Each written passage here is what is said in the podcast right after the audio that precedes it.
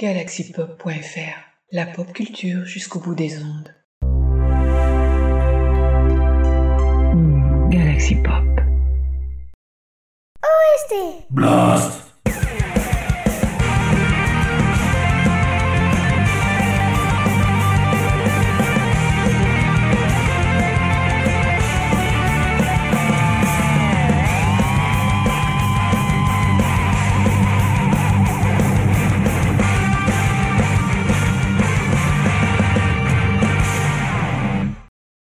bien bonjour à tous. Salut les petits clous. ah ouais Une petite référence au Ah top oui, 50. oui, bien sûr. Toujours pour dire qu'on est des vieux cons. On passe de s'améliorer. hein. Voilà, c'est la numéro 4 de ST Blast. Déjà. On va avoir parlé de fouet, candélabre, vampire, s'être perdu 3 heures dans le château de Sir Dracula. Oui, exactement. On va reprendre une émission plus classique, Tout à fait. pot pourri. Et bien comme la dernière émission pot pourri, on va commencer par un hommage. Un mangaka a disparu, disparu il n'y a pas longtemps. Il est mort le 6 mai 2021. Kentaro Miura. Un manga qui s'appelle Berserk. C'est de la dark fantasy, c'est exceptionnel. hein. Le mieux, c'est que vous le découvrez par vous-même. C'est euh, c'est un univers très sombre. C'est quand même quelqu'un qui a inspiré énormément de choses, même le jeu vidéo. Par exemple, toute la série des Dark Souls, c'est inspiré de, de cet auteur-là. Et moi j'avais vu l'OAV, c'était super bien. Oui, Ouais. 3 OAV, ouais, ouais, ouais, qui ont fait le, le premier arc de la saga, on va dire. Oui, tout à fait. Ah c'était impressionnant. Il y avait une Ah, patte c'est- euh, assez géniale. Oui, c'est très sombre. Il s'est inspiré beaucoup de sa propre histoire pour écrire les liens des persos hein, de Berserk. Donc on est triste parce que c'est une œuvre bah, qui finira pas. Je pense qu'on était quand même proche du dénouement, mais bon, lui écrira pas la fin. On croise les doigts pour que son assistant reprenne. C'est une histoire qui n'est pas terminée. C'est pas fini. Non, non, c'est pas Ah fini. Hmm. Le tome 41 sort en France à la fin de l'année. Ouais. Vous voulez lui rendre hommage dans, dans l'émission? Bien sûr, c'est OST Blast, parler forcément d'une musique d'un jeu vidéo tiré de, bah, de l'univers de Berserk qui s'appelle Sword of the Berserk, Guts Rage. C'est un jeu qui est sorti en 99 sur Dreamcast qu'au Japon. Mhm. C'est un super beat'em all, je vais dire beat'em all, hack and slash un peu. Bourrin été- mais bien. Ah, bourrin mais bien. Ouais. Qui a été écrit par Kentaro Miura lui-même. Qui s'insère complètement dans la saga, puisqu'il peut s'insérer dans la saga, on va dire. C'est pas quelque chose que vous êtes obligé de, de faire. Pour ceux qui ont envie de se mettre au manga, il se met entre le volume 22 et 23. On a eu peu de jeux dans l'univers de Berserk, mais on a eu de la chance, on a eu que des bons jeux. Enfin, que des jeux vraiment sympas. Celui-là, pour moi, c'est le meilleur. Un autre jeu qui était sorti sur PS2, qui est pas mal aussi, qui est sorti qu'au Japon. Pour le Ouais. coup, c'est qu'en japonais. Et il y en a un qui est sorti sur PS4 et qui est sorti ici, qui est un Muzu. C'est un Muzu très Ouais. sympa parce que ça colle très bien à l'univers de, de la BD. hein. La particularité du jeu PS4, c'est que justement, il a des passages de l'animé des OAV que tu as vus. Souvenir marquant de l'OAV, pas du héros qui s'appelle Guts. Guts, on est d'accord, mais il y avait un type avec lui, alors je, je me rappelle plus, c'est vraiment des, des souvenirs, avec un casque en forme de bataille des planètes. Oui, c'est euh, Griffiths. C'était fabuleux ce type. Il y avait Oui, un truc, assez- et petit à petit, en peu. fait, le mec se transforme. Ouais, on va dire que son ambition Voilà. le pousse à faire, à faire un choix. Voilà, donc on va s'écouter un morceau de, de cette OST par Susumu Hirasawa. Et c'est lui qui a également composé la musique de la série animée, la série animée qui était avant l'OAV que tu as vu. Parce qu'il y a une série animée qui, est- qui avait été faite de Berserk, qui retrace exactement la série d'OAV de trois films que tu as vu. Mais c'est un peu plus long. Ça se rapproche un peu plus du manga, dans, on va dire, dans le détail. D'accord. Voilà. Et le morceau qu'on va écouter, c'est Force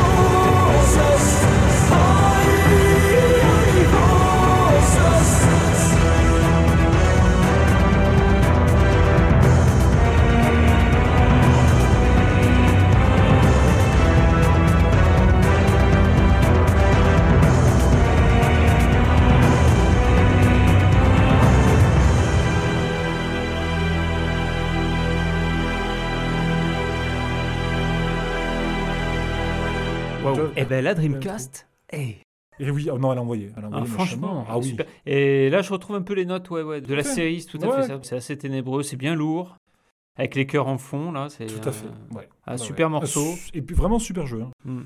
Je vais peut-être dire une bêtise. Avec le temps, non. je commence à me mélanger un peu les pinceaux. Au tout début de la Dreamcast, ben, t'étais content d'avoir la Dreamcast, mais les grands, grands, grands, grands jeux, il n'y en avait pas. Non, c'est Et je vrai. me rappelle un truc qui s'appelait. Maconix, un FPS très typé japonais, et ce Berserk. Et ce Berserk, en fait, on me l'avait prêté. Ouais. Super jeu, hein, à Franchement. l'époque. Et c'était donc il y a 20 ans. ouais. Oui, il est sorti quasiment en même temps qu'un jeu très connu qui s'appelle Shenmue. Ouais, on n'est pas trop au début de la Dreamcast. Et c'est un des, un des pré-jeux à mettre des QTE. Maintenant, les QTE, oui. c'est- monnaie courante dans les jeux vidéo. Ça a été innovant, ça a été gros mot, ça a été monnaie courante. Le QTE, c'est Le QTE, c'est vrai. ouais, le oui. QTE, c'était vraiment gros mot à un moment. Il faut pas que le jeu soit que des QTE. Enfin, si Ouais, ça apporte un plus dans le gameplay, pourquoi pas hein. En tout cas, voilà, encore un qui s'en va, trop tôt, Ah comme oui, d'hab. là, hein, c'est encore un petit hommage. On le fait en début d'émission comme ça. euh, Oui, histoire de pas trop plomber l'ambiance. Merci, euh, Kentaro, si tu nous Voilà. écoutes. hein. voilà. Donc, et toi? Comment le présenter celui-là? On est dans les années 90, on est sur Amiga, et Un sur Amiga, il y a. Voilà. Et c'est surtout fait par une boîte. Franchement, c'est un peu les rockstars. C'est les Bitmap Brothers. Les Bitmap Oh. Brothers, ils avaient ce truc où euh, un jeu des Bitmap Brothers qui était annoncé, c'était déjà un événement. Le jeu sortait, c'était toujours un produit ultra fini, ultra carré. Alors attention, on n'était pas obligé de tout aimer. Mais chez les Bitmap Brothers, il y a eu Speedball 2, Ah, Speedball et. Speedball 2. Débat intéressant. C'est Mais lequel je ton sais pas, moi, préféré? je crois que j'ai jamais joué au premier. Le 2, par contre, c'est des super souvenirs de, bah, de, de super parties avec des potes autour de la Tout Miga, quoi, tout Exact- simplement. exactement. Euh, ice cream, ice cream. Et c'était génial. Les types avaient de la gueule. Et il y avait un style euh, Bitmap Brothers. Je sais pas si tu te rappelles, les gueules un peu carrées, tout ça. Et vrai, ça a exact, vraiment ouais. explosé avec Chaos Engine. Juste avant, il y a eu des Magic Pocket, il y a eu Gods, qui était un jeu très particulier, avec une gueule, une, vraiment une C'était eux? Empreinte. Ouais, Ah, c'était je eux. pas, tu vois. Ah ouais. Et il y a eu, il y a eu un jeu qui, pour moi, est complètement passé inaperçu. À l'époque, je l'ai pas fait. Ça s'appelait Cadaver.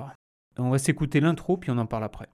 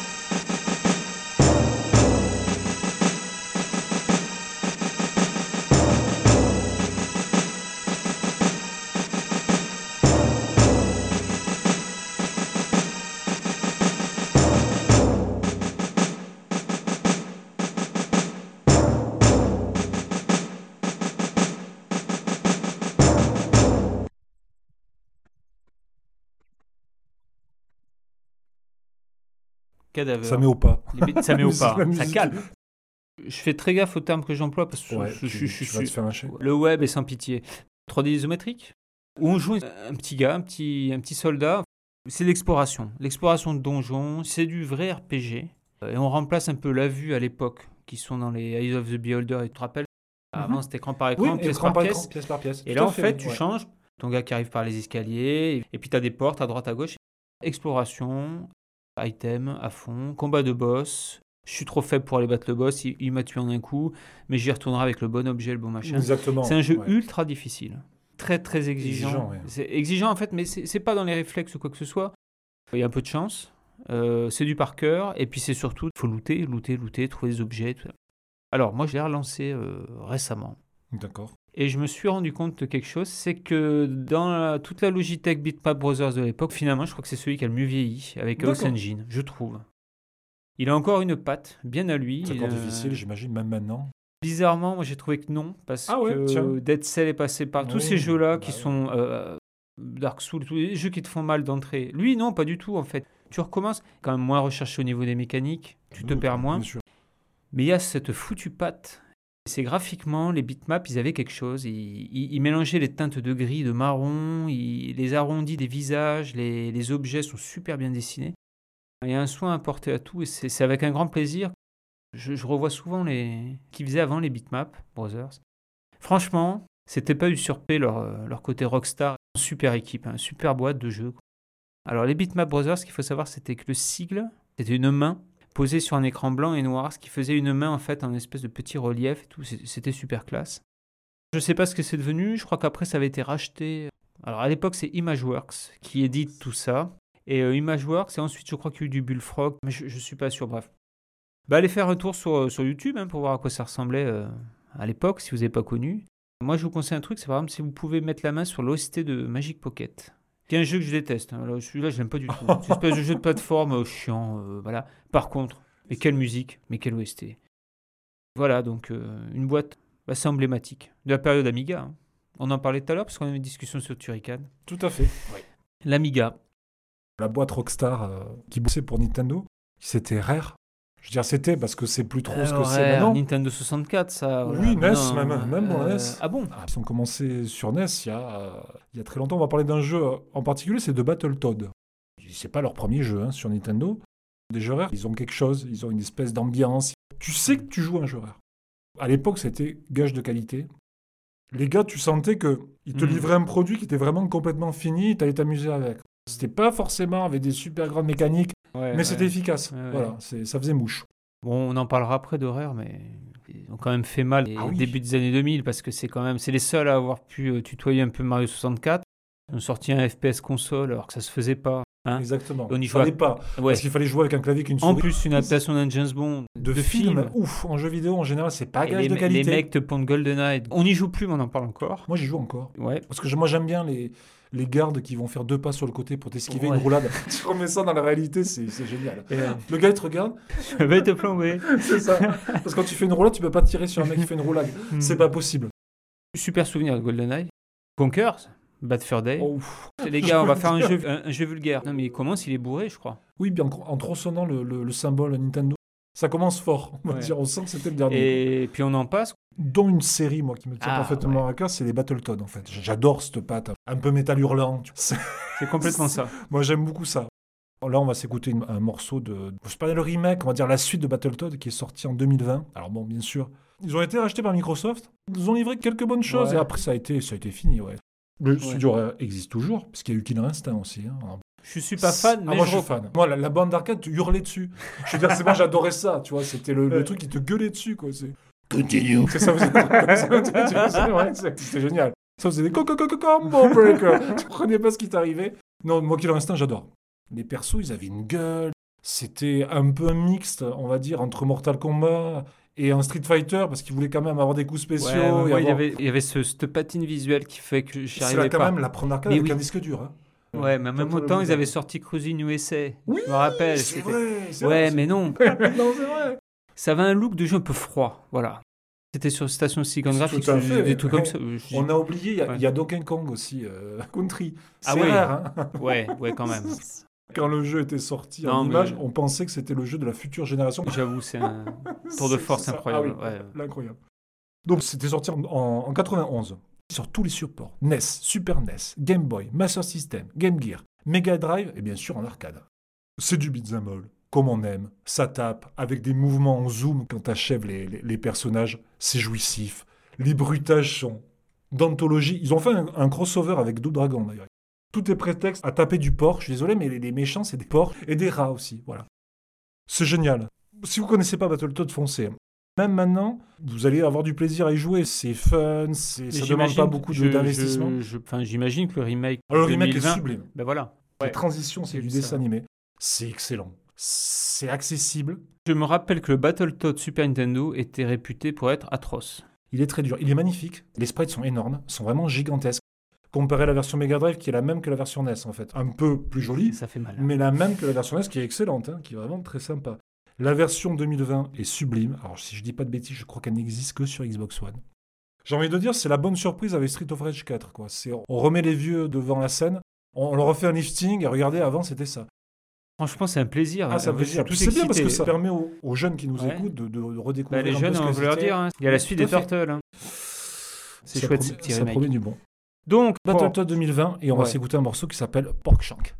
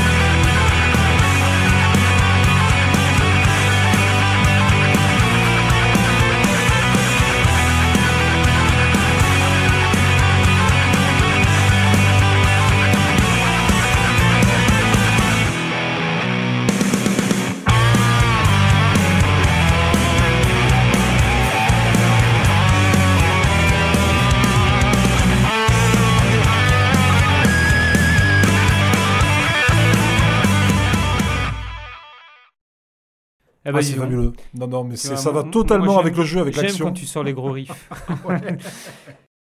Évidemment, comme d'hab, j'avais beaucoup d'a priori sur le truc parce que je me rappelle normal. que sur Super NES, il était trop dur et qu'en plus, il y avait les Turtles juste avant.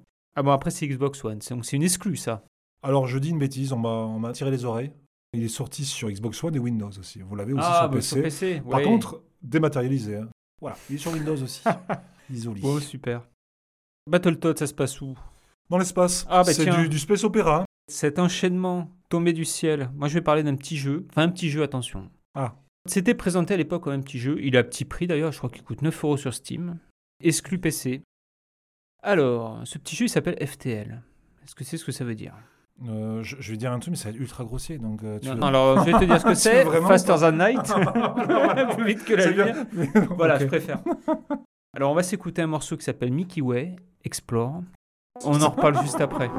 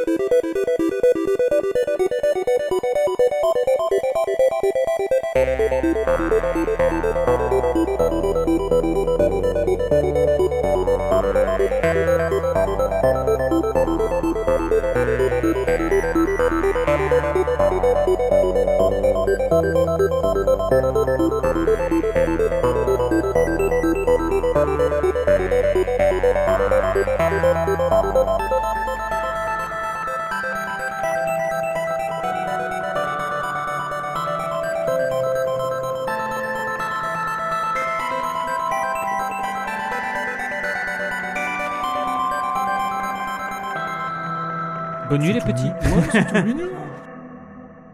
Alors FTL, je vais essayer de pas dire de bêtises non plus, parce Non, que c'est pas du tout un style de jeu qui moi m'attire à première vue.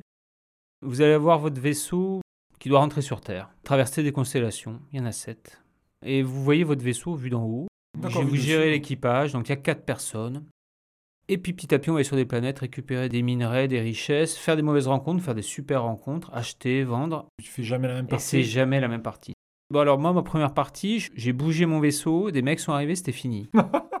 Et c'est fini parce qu'il y a eu pénurie d'oxygène, parce qu'il y a eu un trou dans la carlingue. Donc, trou dans la carlingue parce que je me suis fait tirer dessus. Ok, je vais favoriser le Ah ouais. bouclier. Donc, on favorise le bouclier. Et puis, on avance comme ça. Tiens, j'ai trouvé une planète. Tiens, sur la planète, qu'est-ce que c'est Ah, il me propose de fabriquer un deuxième canon. Ah, ça va être plus facile de tirer, tout ça. Ensuite, ah, un magasin, il me propose de racheter une race extraterrestre. Tiens, bah, lui, il est super parce que quand il répare le vaisseau, en fait, il craint pas la chaleur. Moi, qui en plus suis assez impatient, moi, il faut que ça joue tout de suite. Bouton A, bouton B. Et puis, on se retrouve donc avec la souris. Et puis, on se dit, bon, je vais quand même essayer. Quatre heures après, toujours dedans. Et la musique, bah, elle est rentrée dans ta tête. C'est fini. La BO est exceptionnelle. Je m'endors avec depuis euh, presque. Alors, le jeu, je crois, est sorti en 2013. Moi, je l'ai découvert en 2015. D'accord. Enfin, je l'écoute au moins une fois par semaine. euh, C'est la BO de l'espace. Et alors, bon, le jeu est très, très, très difficile. Le hasard, oui, un peu, mais euh, oui et non. faut anticiper, faut prévoir. Faut y aller, quoi. Faut pas avoir peur. Des fois, faut tenter. Et puis, des fois, on se ramasse. Mais c'est pas grave. De toute façon, en deux clics, on recommence. D'accord. Jeu parfait pour le télétravail. Pour faire des petites pauses. Petites pauses de 4 Non, non, non, pause de non. quatre heures dans l'espace. 5, 10 minutes, hop. Et- Entre deux mails. Allez, encore un petit tour. ça. C'est. Non, alors la BO, elle est signée d'un d'un gars qui à l'époque n'était pas connu, qui s'appelle Ben Prunty. D'accord. L'éditeur s'appelle Subset Games. Et ils ont enchaîné deux ans après avec un jeu qui s'appelait Into the Breach, qui lui par contre est sur Switch. Une sorte d'hommage à Tactical RPG, Tactical RPG, oui. où euh, on va jouer des mechas, races extraterrestres et tout. C'est FTL, drogue encore plus dure. Et il s'occupe donc de ces BO. C'est devenu une star dans le milieu du jeu indé, euh, et tout le monde se l'arrache en fait. C'est un type qui a un bandcamp qui est génial, c'est-à-dire qu'il met à peu près tout ce qui lui passe par tête. Il produit énormément de morceaux. Et c'est un des rares gars à qui j'ai donné euh, beaucoup de sous, même en démat. Bah, il m'accompagne, quoi, tout simplement. Ouais, ouais. Enfin, maintenant, je, je suis cet artiste. Une seconde, on me dit en régie qu'ils viennent téléphoner, ils te remercient. Voilà, merci beaucoup. Le plaisir est pour moi, Ben. Il a fait alors un tas d'albums, 3-4 albums par an. Moi, je vous conseille d'aller voir. Donc, c'est Ben Prunty, P-R-U-N-T-Y. Toujours un peu dans le même genre, c'est-à-dire qu'on est dans le atmosphérique, ultra électro, mais ultra chiadé, avec beaucoup de, petits beats euh, sonores et beaucoup de nappes de synthé. C'est un bonheur de l'écouter. FTL, moi, je vous le conseille. C'est rebutant pendant une heure. Et puis, alors après, c'est- la porte ouverte pour le grand voyage, voilà. Deux choses, les parties succès, c'est jamais les mêmes, mais c'est ça qui est génial. Cette fois-ci, je, vais vraiment faire attention au feu qu'il a pris dans la cantine et tout. Mais non, mais la partie d'après, il y aura autre chose, des termites mutants, bah, mais c'est pas grave. Et tu recommences jusqu'à trouver la, la bonne partie où tu te dis, voilà, c'est bon, il peut plus rien m'arriver. Ben si, si, si, parce qu'ils trouveront quelque chose. Mais c'est pas grave, tu recommences, voilà. Donc ça, c'était la première chose. Puis la deuxième, j'ai oublié, donc euh, c'est pas grave, on va en rester là. Ok. Je vous le conseille à fond, quoi. C'est un, c'est un petit bijou. Là, pour le coup, c'est un jeu qui est quand même récent, qui fait un peu old school, créé dans les années 80. Oh ouais. C'est Golden Axe. La fille, le nain et le mec. J'adore. Le barbare, la guerrière. La et le guerrière nain. et le nain, c'est ça, voilà. 89 sur bande d'arcade. La version la plus célèbre, c'est peut-être la version Mega Drive. Mhm. Voilà, sur Mega Drive, Master System. PC Engine, qui est une horreur. Par contre, ils si on en parlait, parce que tu, tu sais que beaucoup d'adaptations de jeux Sega sont des bouts sur PC Engine. À l'époque, on disait que c'était fait pas exprès. Ouais, je sais pas, tu penses? Ouais, C'est quand même bizarre. On n'a pas fait exprès, les gars. Pardon. Je crois que la pire, c'est Thunderblade. Ah oui, Afterburner est pas mal, hein. non? On va dire si tu veux. On peut dire que moins Bon, raté. et ce Golden Axe? C'est bourrin, ça fait référence bien sûr à Conan le Barbare, du beat'em comme on aimait dans les années 80. Avec un, on va dire une légère gestion dans tes magies, puisqu'il fallait que tu récupères des fioles pour pouvoir lancer des super pouvoirs, en général pour Et- les boss. Tu pouvais monter sur les créatures, non? Oui des, des espèces de monstres qui chevauchaient des petits dragons qui venaient t'attaquer, soit qui crachaient du feu, soit qui mettaient des coups avec les dragons. Et en fait, si tu arrivais à les désarçonner, à les faire tomber, tu pouvais récupérer les montures et t'en servir Ouais. contre eux, en fait. C'est le petit truc qui était vraiment génial. Mais les photos me faisaient rêver dans les magazines. Ah oui, moi aussi. Tu Et- m'étonnes, un barbare bodybuildé huilé, Ah oui, forcément, mais ça peut faire que rêver. Et, et souvent, on reparle de cet endroit où, on- où gamin, on avait l'habitude d'aller découvrir nos jeux d'arcade, c'est-à-dire un camion dans une fête forêt. Exactement. Eh ben, il y avait souvent une borne Golden Axe, parce que Sega régnait en maître, point. Oui, les maîtres absolus. Alors avant de parler du morceau en lui-même, on va Ah. parler de celui qui a, qui a composé les musiques de Golden Axe. Il n'était pas à son premier coup d'essai, le monsieur. Je m'en excuse, il est néerlandais, je vais arracher son nom. Il s'appelle Georen Godfrey Tell. Il est né en 72, pour ceux que ça intéresse. Il a beaucoup bossé pour les micros, surtout pour le Commodore 64, avec des morceaux, alors des morceaux qui parleront à ceux qui ont connu cette époque, bien sûr, comme Combat Crazy, Cybernoid 1 et 2, Eliminator, Night Runner ou Robocop 3 et Suprématie. Voilà. Et on va écouter une version métal, une reprise, on va dire métal, par Isandrock.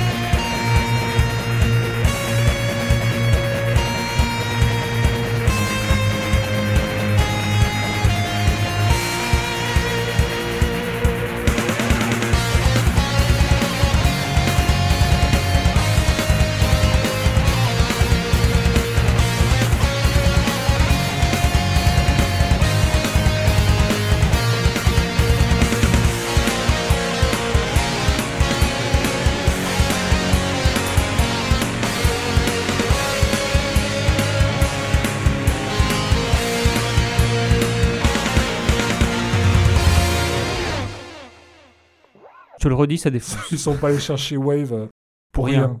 À chaque fois, tu me sors le morceau où il y a le, le riff qui fait mal, où ça titille, j'en ai le poil qui se dresse. Euh, J'adore, merci. Alors, bon, Golden Axe, je te l'ai dit en off, hein, moi je crois que j'ai jamais vraiment beaucoup joué. Moi, je le connaissais par cœur. Ouais. Tellement que j'ai joué, je connaissais le pattern des ennemis par cœur. Cette musique, c'est euh, parfait pour un premier niveau. Ah oui, C'est emblématique, c'est génial. c'est des morceaux, t'as envie de, de sortir l'épée, quoi. Et Golden Axe, combien il y en a eu? Moi, j'en connais trois. Je sais pas si Golden Axe 2 et Golden Axe Duel, je crois. Il me semble, ouais. Quand j'avais vu les images du Golden Axe 2 dans Console Plus à l'époque, c'était dingue. Il y avait un style, il y avait des styles comme ça qui étaient répétés, Ouais, pas dire les- mais Et puis c'est les pionniers de l'arcade, souvent Sega. ah, Eh, ben oui, faut pas façon. l'oublier, mine de rien. euh. Hmm, Ben non. On fera une émission spéciale Sega, une émission ciel bleu, parce que dans leur jeu, il y a toujours du ciel bleu. C'est vrai ce que tu dis, exact, ouais. Ouais, ouais. Même dans Wonder Boy, par exemple. Mais oui, et puis à Outrun, il y a du ciel bleu, euh, Sega Rally, il y a du ciel bleu. Mais ouais, petite émission Sega parce que voilà. On va enchaîner avec. Voilà, toi, tu fais la grimace. Alors, moi, je le mets parce que musique, bande-son exceptionnelle. Depuis qu'il est sorti en 2013, ce jeu, c'est un demi-chef-d'œuvre. Mal Et ça hein. fait chier que ce soit un demi-chef-d'œuvre. On va s'écouter le premier niveau de Kid Icarus Uprising, le retour de Palutena. Bye.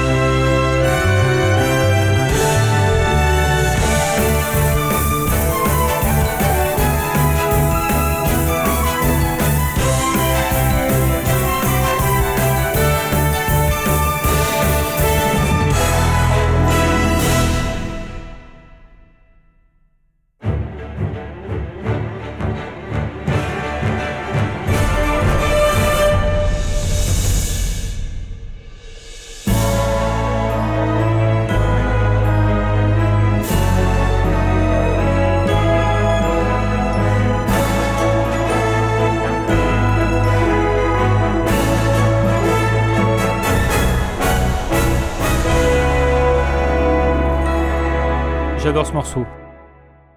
On, parle quoi Du jeu? Allons directement à ce qui fâche. Alors Après, déjà, hein. déjà, faut savoir un truc. Kid Icarus, le premier, alors c'est sorti sur NES.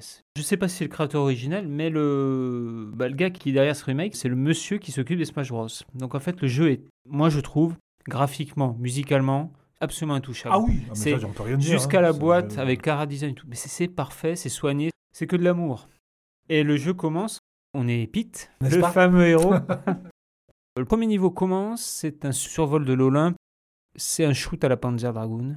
Les 5 minutes de shoot au début, je me suis dit, Mika, là, t'as ton jeu de l'année, peut-être voir plus.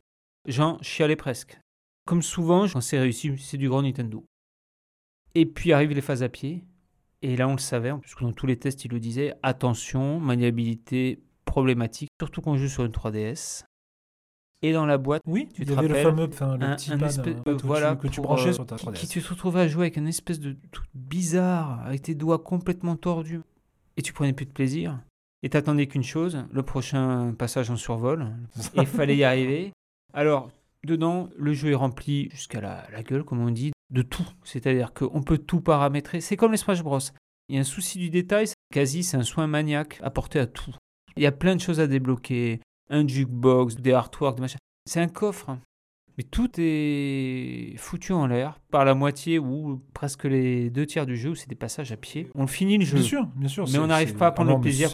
Et j'ai qu'un souhait, c'est qu'il sorte sur Switch.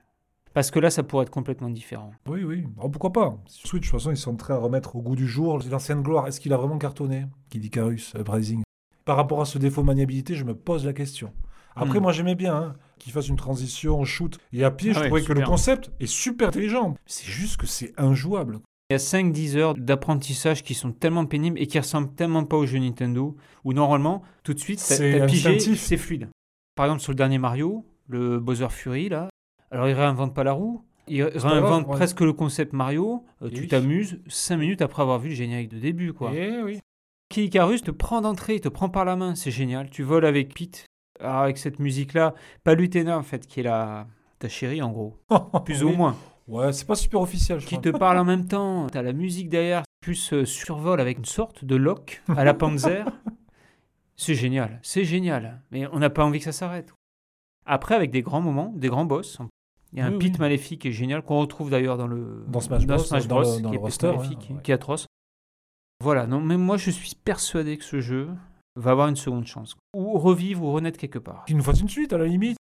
Donc Kid Icarus, alors moi j'adore cette BO. Écoutez-la, réécoutez-la, c'est c'est grandiose. Juste un petit bémol, c'est sur le jeu quoi. Ouais, c'est un peu triste. On va enchaîner avec, un, on va dire, un gros morceau quand même. Ouais. On va Est-ce que c'est de- vraiment un gros morceau? Pour moi, en tout cas, cette série est née d'une autre série. Je crois que c'est une fin possible de Dragon Guard qui t'amène à Nier. En fait, on va Ouais. parler de Nier. C'est un action RPG.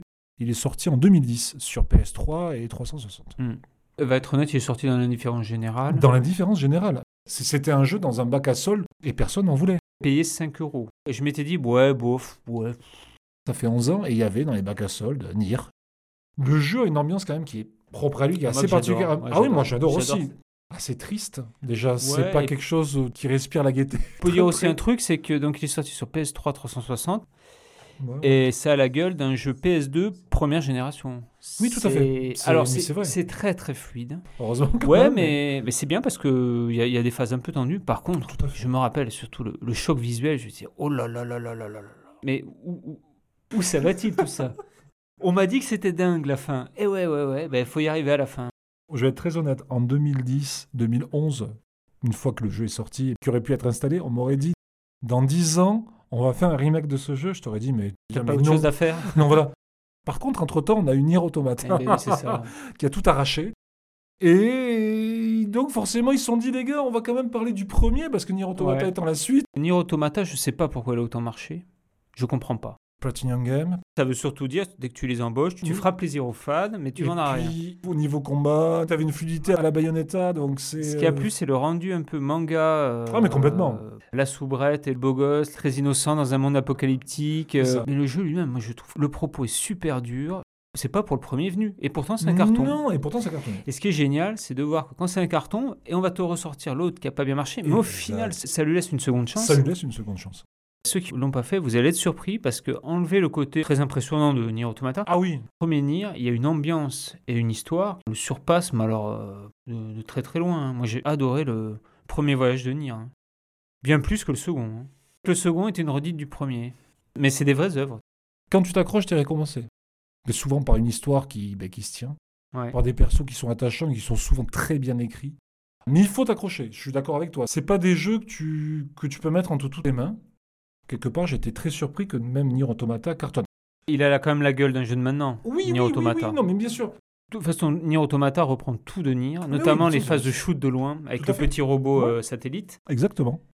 Et il y a surtout un personnage aussi qui est absolument génial. Je sais pas si tu te rappelles de Émile. Émile, oui. T'es de la peur, m'a dit, Ouais. mais pas du non, tout. pas du tout. C'est pas le même. Je t'arrête tout de je suite. t'arrête tout de suite. Moi, j'ai un chewing-gum Émile. Non, Émile, il- Émile, même, il est inquiétant, il fait peur. Je me rappelle qu'à l'époque, mon fils regardait. 8-9 ans. Il aimait pas Émile. Il y avait quelque chose avec Émile. Il met mal à l'aise. Sauf que. Émile, ça évolue. Il y a des fins de dingue. C'est vraiment un super jeu. Ah oui, non, mais il n'y a rien à dire. On va s'écouter un morceau de Nier. C'est pas la version répliquant, c'est la première version euh, quand il était sorti en, Alors, en parce que 2010. Le remake s'appelle Nier Replicant. Répliquant, exactement. Et on va s'écouter Snow in Summer.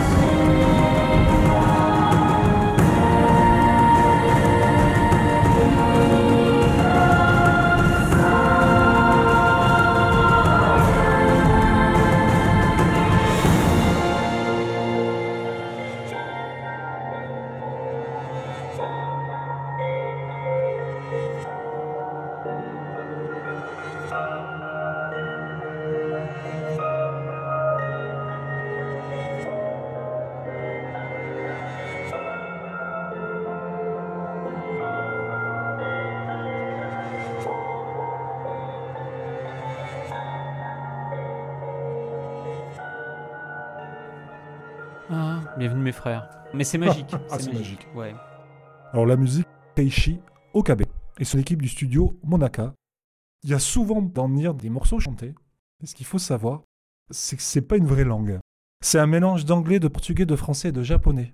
La chanteuse, elle s'appelle Amy Evans. Et elle est anglo-japonaise. Je trouve que ça colle, mais parfaitement en l'ambiance du jeu. Ça te transporte. Je veux dire, ces musiques-là, même quand tu joues pas au jeu, tu peux te les mettre en musique d'ambiance. Vraiment, vraiment beaucoup de respect pour Keiichi Okabe. C'est elle aussi Voilà. derrière la, la BO du 2, Automata, parce que c'est- puissant. Ah, c'est fou, aussi. ouais. Nier m'a vraiment beaucoup, beaucoup marqué. Le jeu d'un créateur. Après, ça, c'est intéressant aussi. C'est un type qui a sa patte, qui fait pas de concessions. Il y a un but. Il y a quelque chose au bout. Ah oui, il y a toujours Donc, il y a un bout. projet artistique et c'est ça qui est chouette. C'est ça qui est intéressant. Mais s'il fallait choisir un, allez, foncez sur le remake de Nier. Je ne serais pas déçu. Ah non. Le jeu est peut-être moins accueillant que Automata. Ah mais complètement. Quelque part beaucoup plus séduire ceux qui ont fait Automata. Parce qu'ils auront envie de savoir quand même ce qui s'est passé avant. Honnêtement foncé. Ouais. Ça marche. Bon, du vieux et du neuf. Tu- encore un remake, dis donc. Ah ouais. Sur un truc euh, qui va parler aux plus vieux. Encore? C'est l'histoire d'un singe. Oh là là. Voilà. J'ai une histoire très particulière avec ce jeu parce que c'est un des premiers jeux d'arcade auquel j'allais jouer tout seul. Tu voyais ça, il y a une espèce d'introduction Ah quand t'es gamin, ça te... Complètement dingue, avec la main qui attrape. qui attrape la nana, la blonde. Ouais, évidemment, la blonde. La blonde, évidemment. T'as ce perso qui arrive, qui a un Oui. collier un peu comme Rahan, tu sais, Ouais. en dents et tout, qui arrive pour essayer d'aller défendre sa dulcinée. Et en fait, on lui jette un sort. Il se transforme en petit singe avec une grosse tête et un petit corps, et il se met à cracher des boules de feu. Et ce jeu, c'est Toki. Toki. Alors Toki, c'est un plateforme shooter. Ça existe, les plateformes shooters, voilà. Remaké il y a deux ans. Ouais, il y a deux ans, c'est ça. D'où on remake ça Ce qui est hallucinant, c'est que les mecs ont fait le même jeu, tout redessiné à la main. Donc le jeu, il est magnifique. Eh ben ouais, il est joli. Ouais. mais il est toujours dur. C'est une difficulté, mais comme les, les jeux d'arcade étaient à l'époque, parce que le but d'un jeu d'arcade, c'est de faire cracher votre porte-monnaie. Et d'avoir un jeu comme Mm. ça chez soi, c'est ultra frustrant parce que vous n'avez pas la possibilité de remettre une pièce quand vous avez plus de crédit, mais c'est terminé. Je le faisais sur Amiga, moi. Atroce. Ah oui, il est très très dur. Il est impardonnable. Et, et je veux dire, mais le level design du jeu Ouais. est fait pour te dire tu vas chier du sang, mon gars. tu vois, c'est ça. Et c'est terrible parce que c'est coloré, c'est beau. Il y a des bruitages vachement rigolos quand Toki il tire, quand il tire avec sa bouche, parce qu'il tire avec sa bouche, et ça fait peu peu peu peu. C'est vachement marrant. C'est vraiment un, un super jeu d'arcade. Il est sorti en 89. C'est- Est-ce qu'on peut dire que c'est du par cœur? Ah, mais là, c'est du cœur. Bon, la version Mega Drive est archi connue. hein. Figure-toi que la première adaptation, c'est sur ordi, c'est Amiga et. Il était sur Atari Ah, il ouais. était sur Atari Ah, ouais. ST. Commodore 64 pour les plus courageux d'entre nous. Oui. Voilà, tiens, on va le dire. Écoute, tant qu'il n'y a pas l'Amstrad. hein. Non, par contre, là où tu vas avoir mal, il est sur Lynx aussi, d'Atari. Hmm. Il est vraiment magnifique. Vous le trouvez à mais rien. On était ensemble le jour où tu as trouvé l'édition collector, parce Ouais. qu'elle était assez géniale. Avec une petite borne d'arcade. À monter sur- soi-même pour mettre sa Switch dedans. Idée géniale. Oui, c'est une idée qui est vraiment géniale. Ah, ah, pour, pour lui mettre des coups de boule en jouant au Toki, parce qu'au bout d'un moment, vous allez péter un plomb.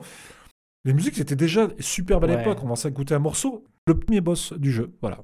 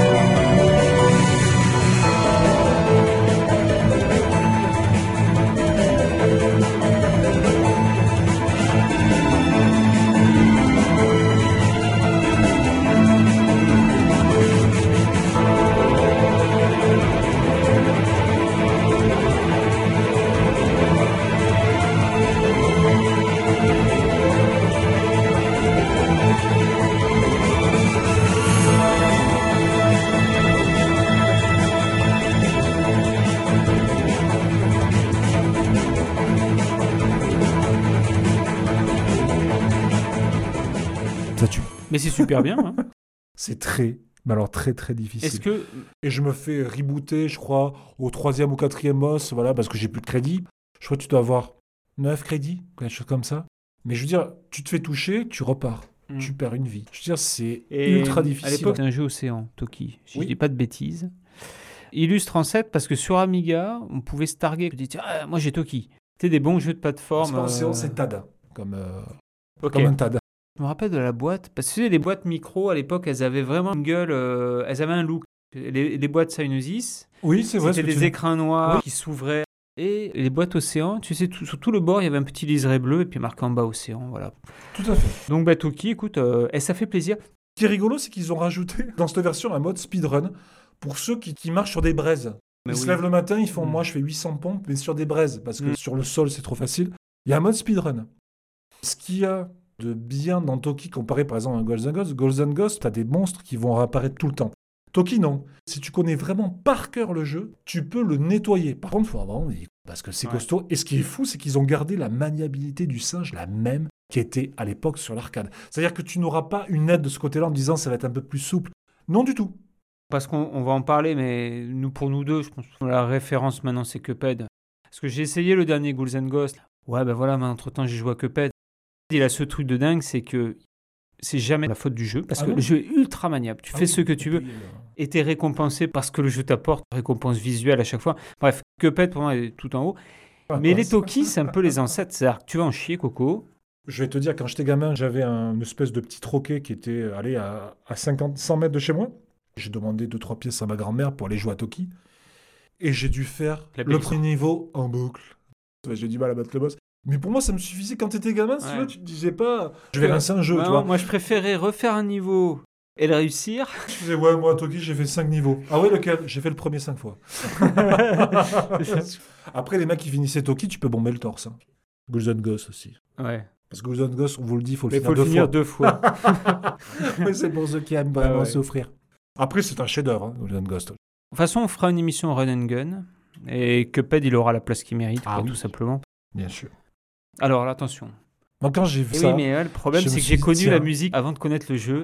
tu vas te faire lyncher. Ouais, je parce que c'est une, c'est une religion, ce jeu. Le goudron, les plumes t'attendent.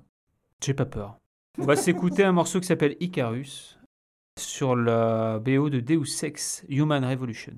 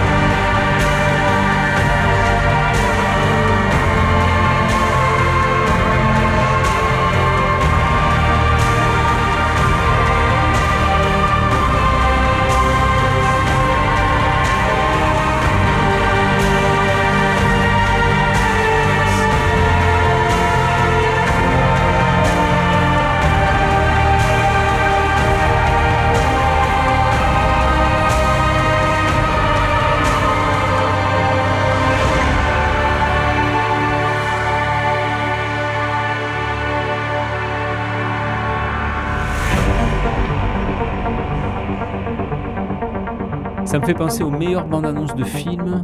Tu sais, des trucs du sentiment, des trucs qui montent avec un. Il y a une urgence, il y a un truc, voilà. Moi, Deus Ex, avant d'avoir le jeu dans les mains, parce Ouais. qu'un pote m'a dit, bah, je te le prête dès que j'ai fini. Ok. J'avais des doutes. Je m'étais euh, écouté la BO, je m'étais dit, putain. Pour moi, c'était, euh, voilà, je me dis, c'est bon, c'est ultime. Je mets le jeu. Bon, après, je fais mon pinailleur. Euh, le jeu n'était pas en VO sous-titré. Vous étiez en France, si vous l'achetiez dans un magasin ici, le jeu est en français quoi qu'il arrive. C'est-à-dire qu'on est entre le français et le canadien. C'est content de te Ouais. voir, Mika. Ah, c'est toi L'autre, c'est l'expert en armes, tu vois, va le voir. Il va te présenter des trucs qui pètent fort. Et ça commence comme ça, donc t'es dans le bureau des super flics. Bah, Alors, Los Angeles, New York, je sais plus où. euh, on est dans le futur. C'est très Blade Runner. Ah, mais complètement, ouais. Tu me parlais de religion, mais je pense que les premiers Deus Ex, c'est une religion. Ouh là là là là, le tout premier. Le deuxième, attention. Le deuxième est une Bref. grosse déception. Mais une main de révolution. Une référence. Et jeu commence, donc moi je suis un peu plombé par les... le français, c'est- mais en on fait, se dit c'est le- pas grave. Il est censé se passer avant tout ce qu'on a eu avant. hein. C'est le, le début. On se retrouve avec euh, très vite une scène où on rentre dans son appart, on se dit c'est génial, c'est Blade Runner en jeu. Donc je vais m'y accrocher. Alors l'ordinateur te parle, toujours pareil, la voix un peu. Mais bizarre parce qu'on se dit non, mais un truc comme ça, j'ai envie d'y jouer en VO. J'ai envie de sentir l'ambiance quoi. Vas-y, bon, go, installe, toi. Ouais. Et on commence la première mission, et là on se retrouve avec un jeu d'infiltration à la troisième personne. Moi étant grand fan à l'époque des MGS, je me dis chouette. Puis ça commence, un arbre de compétences, des trucs, des gadgets, c'est super, c'est super. Et très vite l'ennui. Je ne voyais que les défauts. L'infiltration marche pas bien, les combats de boss. Je te coupe. L'infiltration Oui, marche. coupe-moi. Après, t'as pas spécialement envie de faire l'infiltration parce que c'est pas une obligation. Et quand on t'oblige pas, t'es surarmé. Si t'as envie de broyer le gars, mais tu le broies. Mais c'est pas un problème qui te voit. Moi, un jeu d'infiltration, faut que ça me mette la pression. Mon gars, si tu fais pas l'infiltration, tu vas te faire abattre, tu vois. Ouais. Mais ça marche pas dans Deus Ex. C'est un choix. T'as même un succès. Tu peux faire tout le jeu sans tuer quelqu'un, je crois. Je sais pas comment c'est possible. En fait, du pareil, tu peux le faire. Et j'ai trouvé que le jeu, il- il oscillait toujours entre l'esthétique manga, cool, franchement cool. Des implants où tu vois le, le bras du gars avec, génial, à l'intérieur. Ouais, ça j'aime bien. Je me rappelle des artworks qu'il y avait juste avant la sortie du jeu où tu vois le type avec la main, le, le bras est ouvert, c'est génial. Et t'as les, les petits robots qui sont en train de réparer réparer le C'est- bras, c'est- non, mais c'est- on est dedans. C'est Akira et tous ces trucs. c'est c'est- Oui. Je prends. Et puis on se retrouve là avec aussi après, déjà un propos un peu politique derrière, un peu Ah, niais. complètement. C'est un peu c'est convenu. convenu. Mais attention, on est dans l'univers du jeu PC. Oui. Des Fallout, des Baldur's Gate, où, où c'est écrit, où c'est euh, on prend soin au dialogue, c'est important. Il y a beaucoup de dialogues. Hein, le tous les dialogues m'ont sorti du jeu. Et une déception, déception énorme. Moi, j'ai très vite arrêté le jeu. C'est quand le mec me dit euh, Écoute, mon coco, tu vas aller à Hong Kong. Attention, bien, Hong Kong. Hong Kong, c'est la ville la, la plus peuplée de la planète. Et là-bas, va falloir être discret. Image d'après, t'es à Hong Kong, il y a personne. Oui, ça c'est vite. Et mais forcé de reconnaître, peut-être euh, ouais, dans mes 10 BO préférés, euh, c'est extraordinaire. Vraiment, c'est un mélange de, de tout. Il y a des voix, il y a du, il y a- il y a du synthé, il y, a du, il y a des envolées, il y a de la puissance. C'est une très très très grande BO. J'ai pas fait la suite. Mankind Divided, j'imagine que c'est pas la peine. Non. Ça accentue encore plus ce que tu n'aimes pas. Donc c'est marrant parce que ce jeu, il va faire écho au dernier de notre sélection, le pendant parfait. Et ça m'énerve quand, quand je me rends compte au bout de quelques heures que je vais pas réussir à rentrer dans le truc et que, et que euh, bah, je vais rester à la porte. Et ça, c'est agaçant parce que tu as deux choix. là. sûr, Tu te dis, est-ce que je continue? Mais c'est du temps perdu. Bah, surtout si tu te forces. Et en même temps, tu te dis, ouais, mais si je me le fais pas, je vais peut-être passer à côté de quelque chose. Et c'est dommage parce que tout, tout est bien à côté. Ça claque. ultra travaillé, c'est Mm. ultra bossé. De première entrevue avec ton chef, tu sais que c'est toi le couillon de l'affaire. Bon. Après, rien n'est laissé au hasard. Je veux dire, tu ouvres un ordinateur, il y a un dossier, il y a une conversation mail, tout est bien tout rangé. est bien rangé. pour Voilà, que le joueur trouve. Exactement. Mais je continue à écouter cette BO. Il faut. Allez-y, ouais. Alors, on va parler maintenant de mon coup de cœur que j'ai découvert moi, très alors, tardivement, ouais, mais c'est vraiment ouais, un coup de ouais, foudre. ouais, hein. ouais. Coup, coup de foudre. Je connaissais pas. Je m'y suis mis, en fait. Hmm. Je savais qu'il était en démat depuis quelques années. et je me suis dit, tiens, il sort en boîte. Quand même jeter un œil, parce que bon, je, Mm. voilà, je suis curieux. Et j'ai pris une claque. Le dernier qui m'a fait ça, c'est Dead Cell. Ouais. J'ai commencé comme dans Dead Cell, une petite demi-heure. Et j'ai regardé ma montre, j'avais joué 4 heures en fait. je me suis dit, ah, c'est un peu l'enfant illégitime de Castlevania et de Dark Souls. C'est un Metroidvania, c'est Blasphemous, édité par un studio espagnol qui s'appelle The Game Kitchen, publié par euh, Team 17. Team 17 Team 17. Yeah, Team 17. Ceux qui ont Awards. fait, euh, En... Full contact. Fou content. Voilà, quand même. Ça commence à être des pionniers. hein. Exactement. Alors le jeu est Voilà. sorti en démat pour l'instant, il va sortir en physique, mais sur tous les supports aussi, à part sur PC.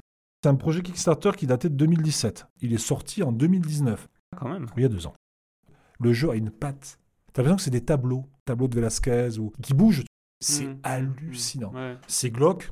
T'as des mécaniques de Dark Souls parce que les endroits où tu pries, ça te remet ta vie, ça fait réapparaître les monstres.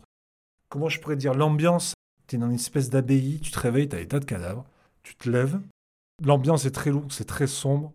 C'est aussi fluide et aussi parfait que, que Dead Cell. T'as qu'une arme, t'as juste ton épée de départ. C'est plein d'imagerie religieuse. Bien sûr, plus t'avances, des boss titanesques. Ton personnage est un pénitent, donc ta repentance, tu ne la connaîtras que dans la souffrance en fait. L'histoire, elle se mérite, c'est-à-dire que tu vas découvrir des choses, tu vas lire, tu vas questionner des gens, ils vont te répondre et tu vas apprendre un peu plus sur cet univers-là. Ça reste rigoureusement euh, classique, j'ai envie de dire, dans l'approche, mais c'est surtout révolutionnaire par rapport à sa patte graphique. Coup de cœur. Coup de cœur. Bah écoute, ça fait envie. Hein On va s'écouter un morceau. Allez, C'est pareil, hein, ça respire pas la joie de vivre. c'est pas grave. Alspelgio et Nocley. C'est parti, Blasphemous.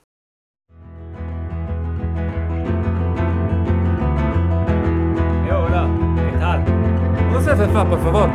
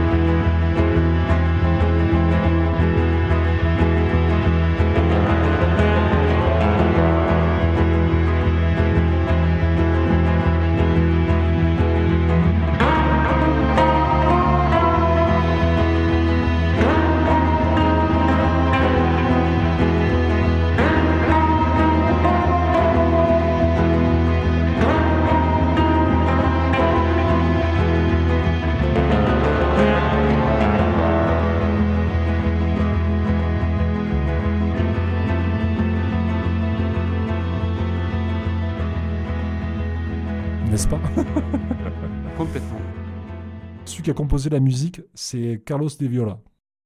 Donc 30 juin, sortie boîte sur Switch, PS4. Oui, non? Ah oui, oui, sur PS4, euh, sur tous les supports. Il sort surtout, euh, allons-y quoi.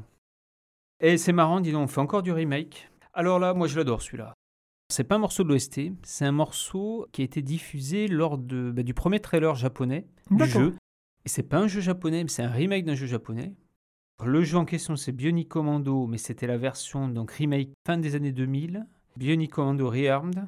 Et on va s'écouter le, bah, le, le trailer japonais.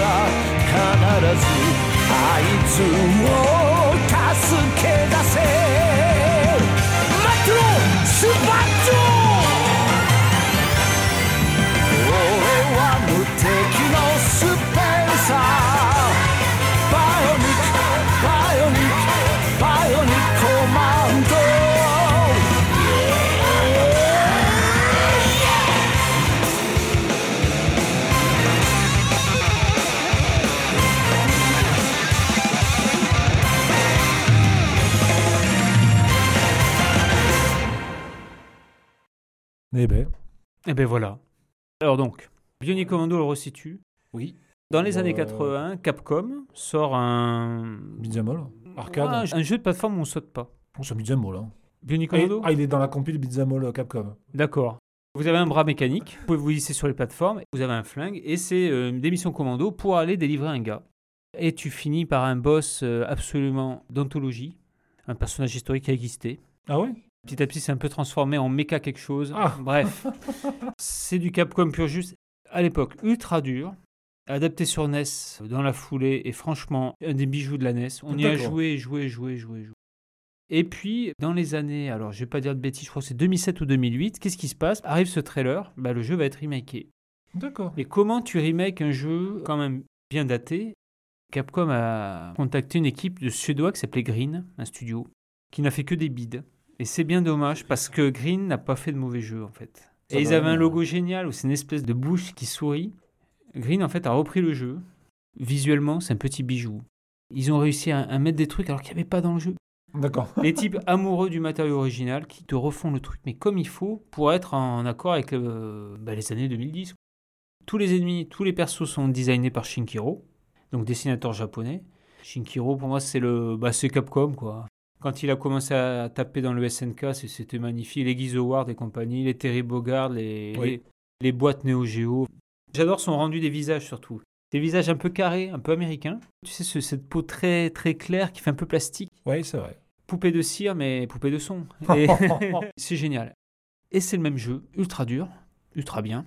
On en chie grave, on peut toujours pas sauter. T'es cloué au bon sol en fait. Ah ouais, ouais, ouais. C'est-à-dire que tu te sers de ton bras mécanique pour te hisser, pour te balancer. Et donc tu as une carte, tu vas un peu où tu veux, tu débloques tes missions. C'est absolument génial. Une suite, quelques années plus tard, c'est un peu tous les niveaux qu'ils n'ont pas fait. Ce qu'il y a surtout, c'est qu'ils ont gardé les mêmes musiques complètement bien. refaite Ça, par un bien, certain. Simon Viklund qui a fait toutes les BO des jeux Green justement. Et un de ces quatre, on vous passera qu'il a fait sur Payday 2. Ah oui, oh là là, ça c'est un jeu. Parce qu'il y a des musiques de casse, de, de cambriolage ouais. qui sont extraordinaires. Il y en a une notamment euh, Hot to Grid qui est complètement dingue.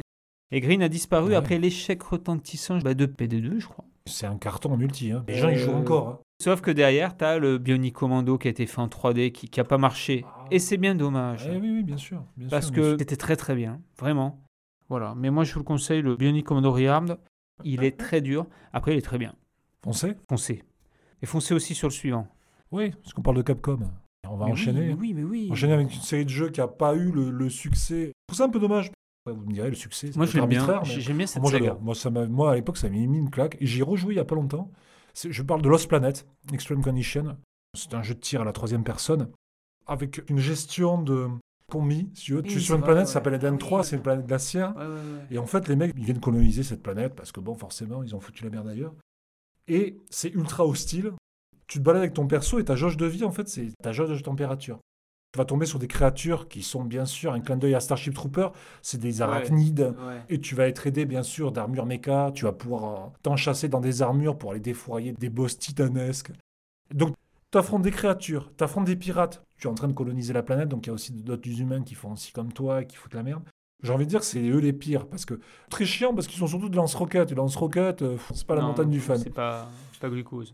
Moi, je suis très surpris parce que le jeu a été un- succès sur euh, 360 quand il est sorti. À part Gears et Lost Planet, t'avais pas non plus pléthore de titres. Les titres, ils arrivaient petit à petit, quoi.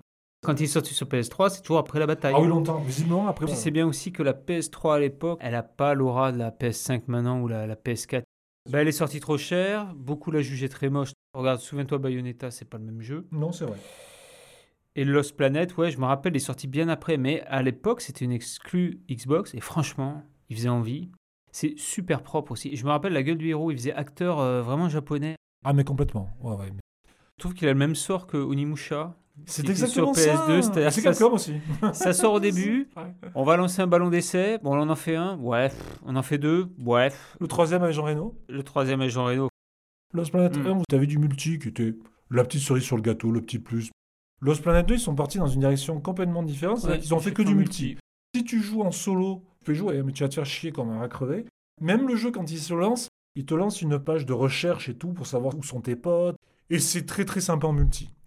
Lost Planet 3 est- sorti, lui, plus tardivement, en Alors, lui- 2013. lui, j'ai l'impression qu'il est sorti directement en occasion. je, me, je, je, je revois la jaquette avec ce espèce de barbu. euh, Voilà. Moi, je trouve que c'est une trilogie qui est très sympa, qui est vraiment mal aimée. J'ai du mal à comprendre pourquoi. Les combats avec les mechas et tout, c'est tellement jouissif. Tu peux arracher le bras de ton mecha, tu vas mettre un lance-roquette, tu vas te mettre un lance-flamme. Je trouve ça Et très injuste. le même rapport avec Dead Space. Pour moi, c'était le renouveau du Survival Horror, et puis c'est- c'est fini dans les oubliettes. Mais quel dommage. Pour moi, Ouais, c'est ouais. c'est Alien. Eh oui, tout à fait. Je pense qu'en fait, Lost Planet, le 2, c'est multi, bah, parce que c'était arrivé aussi à une époque où peut-être maintenant les jeux solo, pour en avoir discuté à table avec des ados, ils m'ont très vite dit, eux, ça les emmerde royalement de jouer à des jeux solo. hein. Multi, multi, multi. Parce que l'histoire c'est chiant, parce que c'est trop long, parce que c'est machin.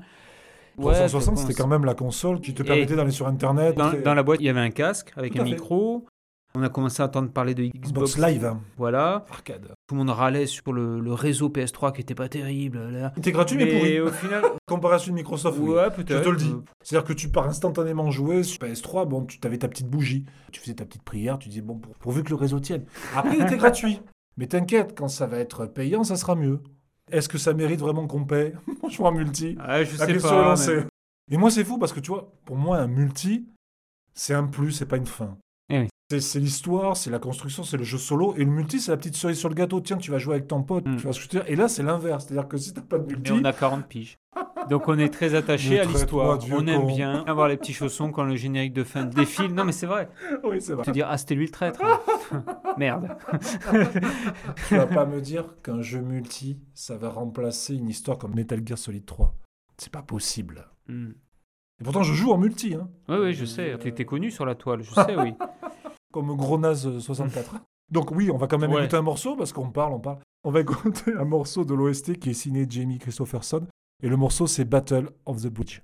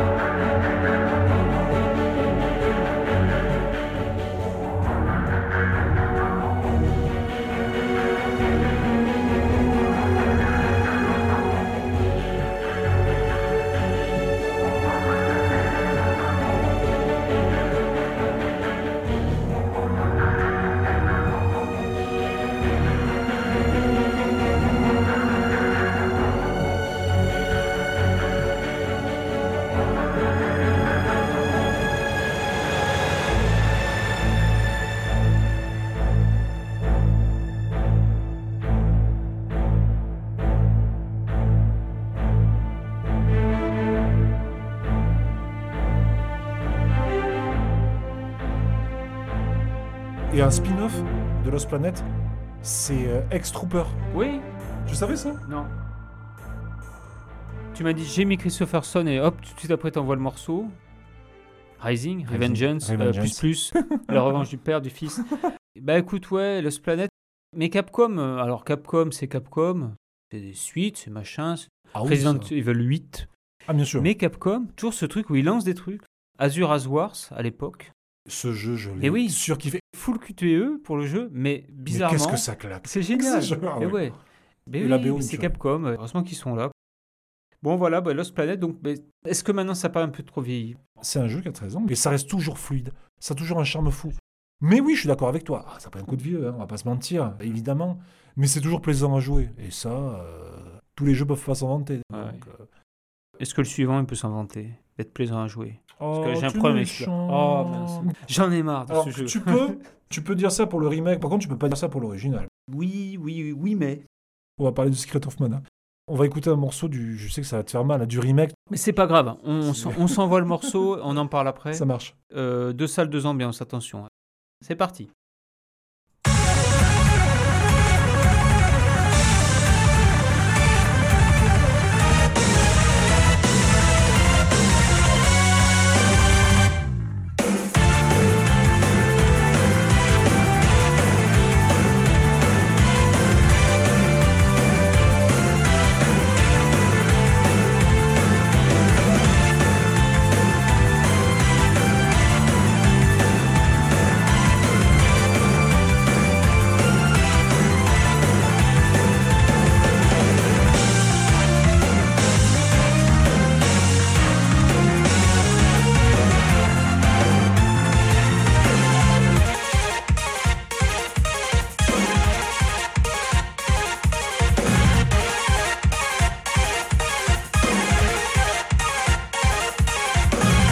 Donc c'était DJ Max euh, de... Ah non, je me suis trompé, pardon.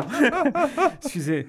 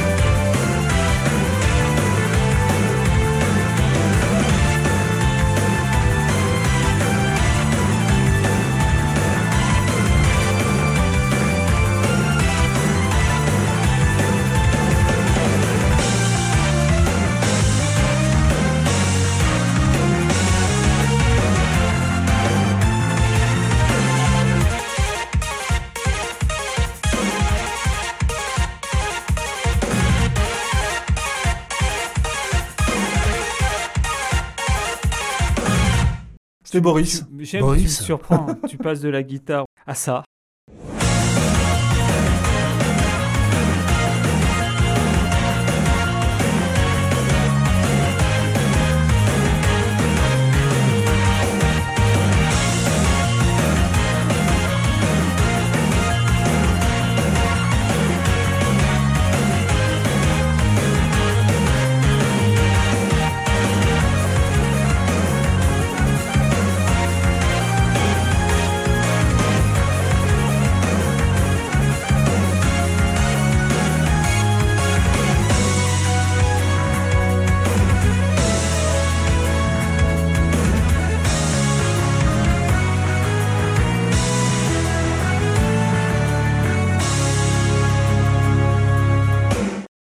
Secret of, Ma- Secret of Mana, je vais y arriver. Mhm. Seiken Danzetsu 2. C'est une sacrée révolution.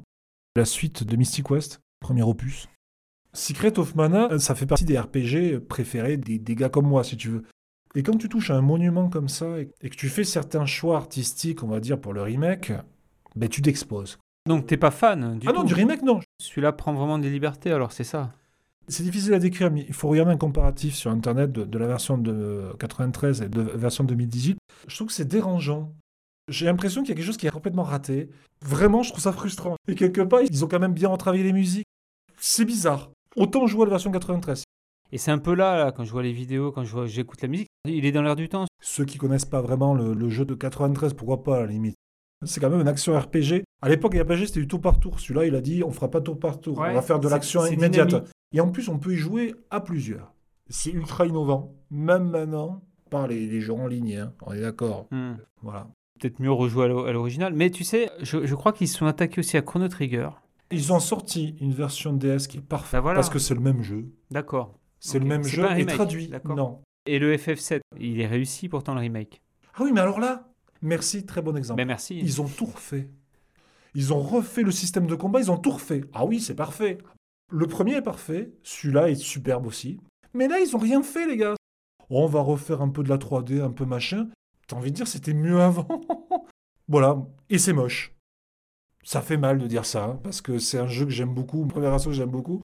Qu'est-ce qui reste de l'OST finalement alors? Ce qu'on a écouté, c'est Meridian Dance, et c'est la version réarrangée, bien sûr, et c'est la musique du combat de boss final.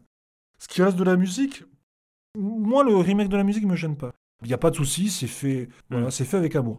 Moi, c'est le jeu. Pourquoi ils ont fait ça? À la limite, ils- qu'ils le ressortent, mais comme il était. Mais là, non. C'est raté. Non, mais pas d'amour alors sur ce Secret of Mana. Non, J'aime la version 93, donc je voulais quand même en parler. Moi je vais te parler de- d'amour hein, d'ailleurs. Aïe, aïe, aïe. Ça s'appelle Will of Katamari. Et juste après, je te tire les oreilles parce qu'apparemment, tu m'as dit que tu sais pas ce que c'était Katamari Damacy. Non, je connais pas. Bon, alors on va s'écouter un morceau de la BO de Will of Katamari. C'est le nom du jeu, Will of Katamari. C'est. Katamari Damacy 2. Je vous expliquerai après. Ça s'appelle Disco Prince.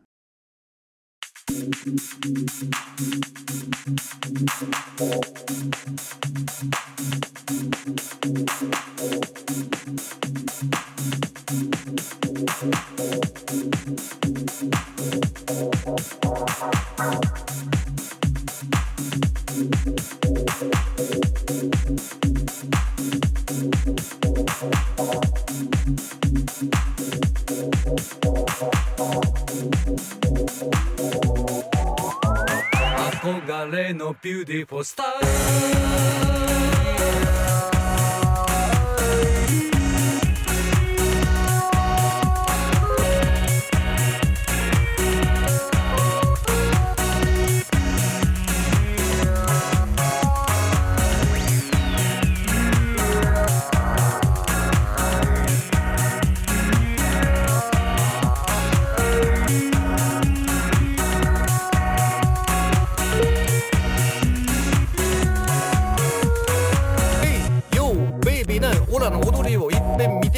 熱い魂回るディスコボール。やってきましたディスコホール。目指せ輝くナンバーワン。望みは高く限りなくオラのダンステップにみんなハンザップ。フロアのテーションはもうライザー。クラペハンダベヨースタンダッパ集まってそう固まってヒアウィゴーだエブリバーディ。レーザービームでレッツラゴー。上り詰めるべディスコプリンス。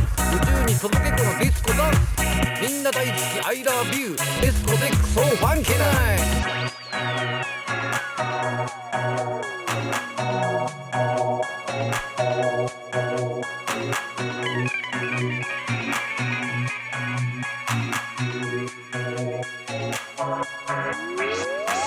MIC でチェコワンズオラの話も一遍聞いてくれ。熱い魂。語るライムスターそうやってきましたアイマスター。夢は輝くナンバーワンきっと届くべな君ねこの思い。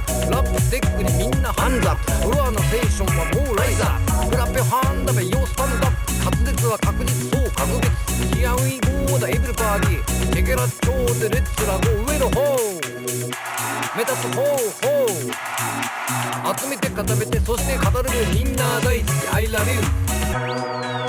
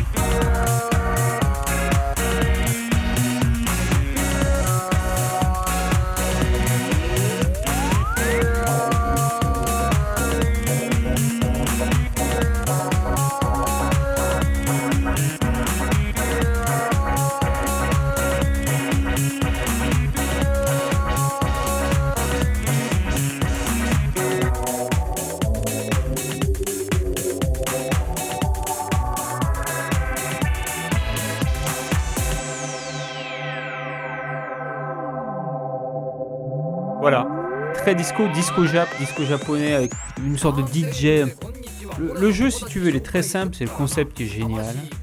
C'est sorti d'abord sur PS2, Katamari Damacy. Petit ovni, comme il en existait pas mal sur la console Sony, C'est vrai. un roi, c'est le roi du cosmos. Il c'est le roi de tout. Il va à une soirée, il picole un peu, il rentre en bagnole, alors c'est génial, tu peux une espèce de décapotable. Donc ça... C'est dessiné un peu en triangle, c'est vraiment basique les dessins. Et là, boum, le type, accident, il tombe dans la fosse, il bourré. Il a tout oublié. Problème, comme c'est le roi du cosmos, ça a tout fait bouger. Ah oui, d'accord. Donc toi, tu joues un petit bonhomme qui va pousser une petite bille au début. C'est un jeu qui se joue avec les doubles sticks. D'accord. C'est là que c'était très fort, c'est qu'en fait, tu te retrouves avec euh, un jeu un peu barré, mais tellement maniable. Les tranches de la manette PS2 servent à faire bouger la caméra. Et avec le stick, bah, il y a un stick pour bouger ta boule sur le côté et un autre pour avancer. Donc tu peux avancer en diagonale, c'est ultra maniable, tu fais ce que tu veux. Tu pousses ta bille, ta bille va rouler sur une gomme, elle va attraper la gomme. Donc tu vas te retrouver avec une bille qui roule moins bien. Tu vas attraper une deuxième gomme, tu auras deux gommes, trois gommes, puis des clous. Et ça va grossir. Et chaque niveau, tu te dis, bah, par exemple, je voudrais que ta boule euh, fasse 20 cm de diamètre. Et dès que tu as fini, reviens vite me voir, on va tout ranger ce que tu as récupéré. Et te dis, prochain niveau, comme ça, tout comme ça, jusqu'à la fin, où tu attrapes carrément des porte-avions, des tours Eiffel, des machins. Avec une musique absolument géniale, ultra jap, ultra euh, barré. Ça pète de couleurs, ça pète de bonne humeur. C'est un bijou de fraîcheur, c'est absolument génial. Et le gars qui a fait ça, euh, à la base, c'est pas un programmeur de jeux vidéo, lui, il fait des concepts. D'accord. Il a conçu les jardins d'enfants pour les gamins. D'accord. Tout tourne autour des peluches, des formes, des, des textures, et tu vas te retrouver par exemple à rouler sur du râpeux, c'est c'est ultra bien rendu. Katamari Damacy, We Love Katamari, la suite sur PS2, les deux jeux sont exceptionnels. Alors attention, c'est ultra répétitif.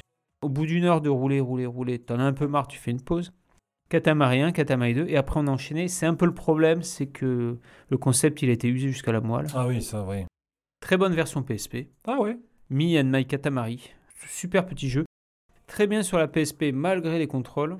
Parce que la PSP, je sais pas si tu te rappelles, mais les sticks ils faisaient mal. Mais il y en a qu'un, de toute façon, sur la PSP Stick. Il n'y en a pas deux. Non, mais tu jouais avec la croix Ah oui, d'accord. et les boutons.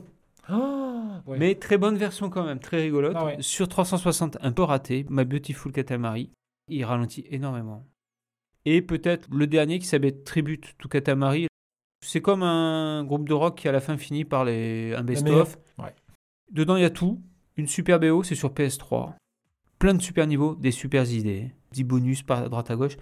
Franchement, si tu n'as jamais essayé, avec un stick. DualShock, ben fonce parce que tu vas vraiment te poiler. C'est un jeu génial. D'accord. C'est plein d'humour. Parce qu'attention, entre chaque niveau, il y a le roi du cosmos, il en met une couche. Par moments, il y a des blagues un peu vaseuses, mais c'est très bien. Il faut y aller, quoi. faut foncer. Katamari Oh, c'est cool. Damacy. Je viens de finir Far Cry New Dawn. D'accord. Et à chaque fois que je finis un Far Cry, qui sont tous les mêmes jeux depuis euh, 10 ans, hein, euh, des méchants, une histoire que tu fais avancer si tu veux, du loot, du loot, du loot, c'est toujours la même formule, sauf que, sauf que, sauf que, juste après Far Cry 3, Ouais, exact. ils ont sorti une sorte de spin-off Oui, c'est un standalone. C'est un standalone. voilà. Ça s'appelait Far Cry Blood Dragon. Fallait aimer les années 80, le synthé et le fluo. J'ai dit je fonce. Va on va s'écouter le Blood Dragon thème.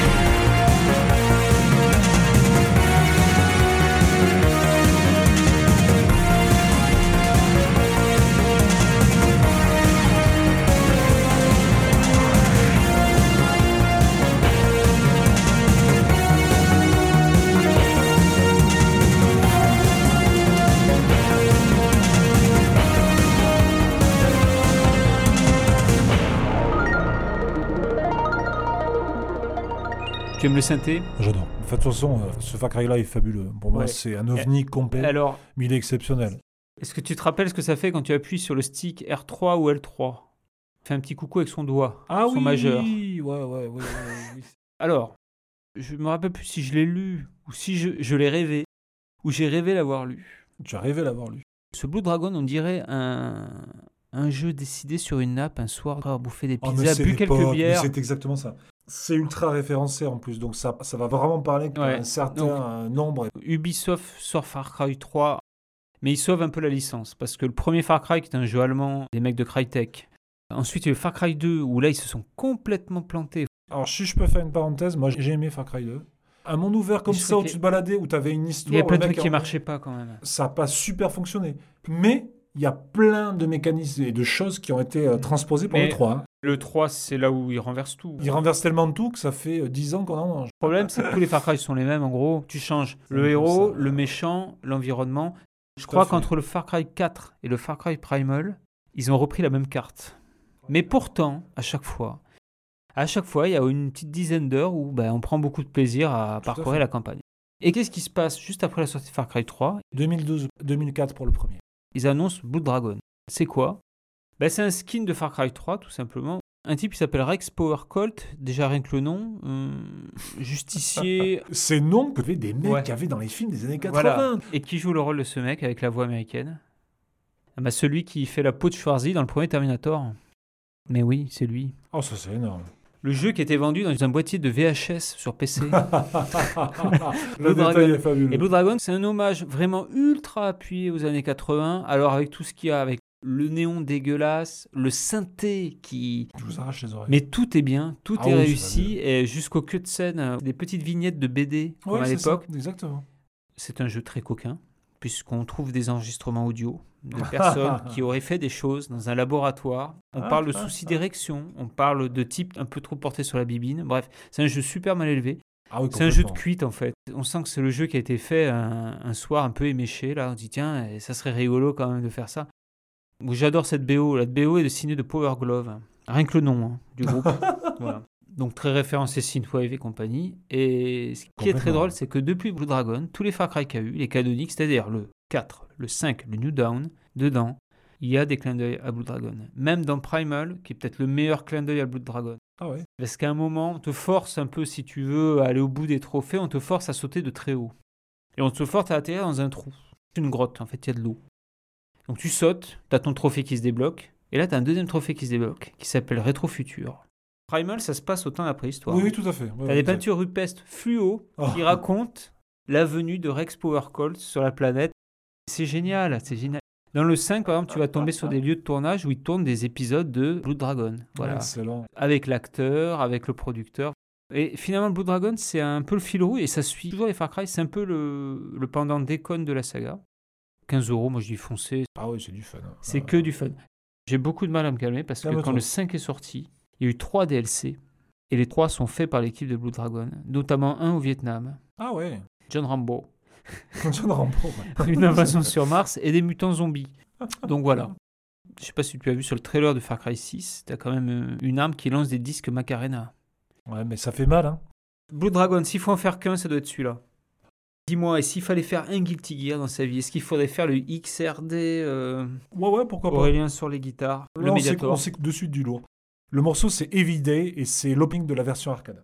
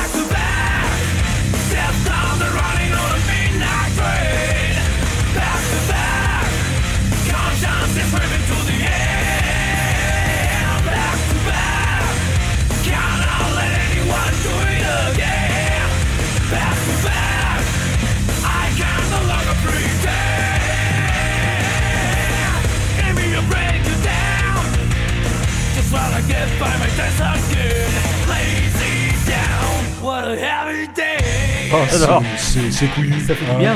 Ça fait du bien. hein. ça, ça décrasse les oreilles. Ouais.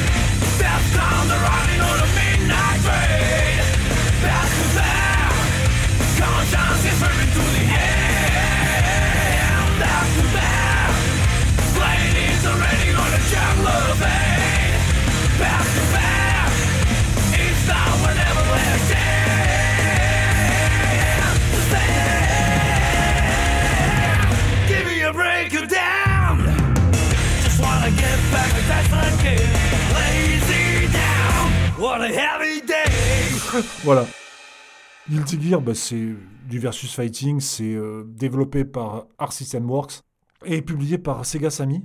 Sammy. Ouais. Sammy. Sorti en 98 sur PlayStation. C'est la troisième école. C'est la troisième école. C'est le Arc System, c'est. beau à pleurer. C'est du dessin animé euh, versus fighting. Ah ouais, ouais, ouais. Et c'est un jeu qui est très exigeant pour si tu as envie vraiment de t'y mettre. C'est très complexe dans le système de combo et tout.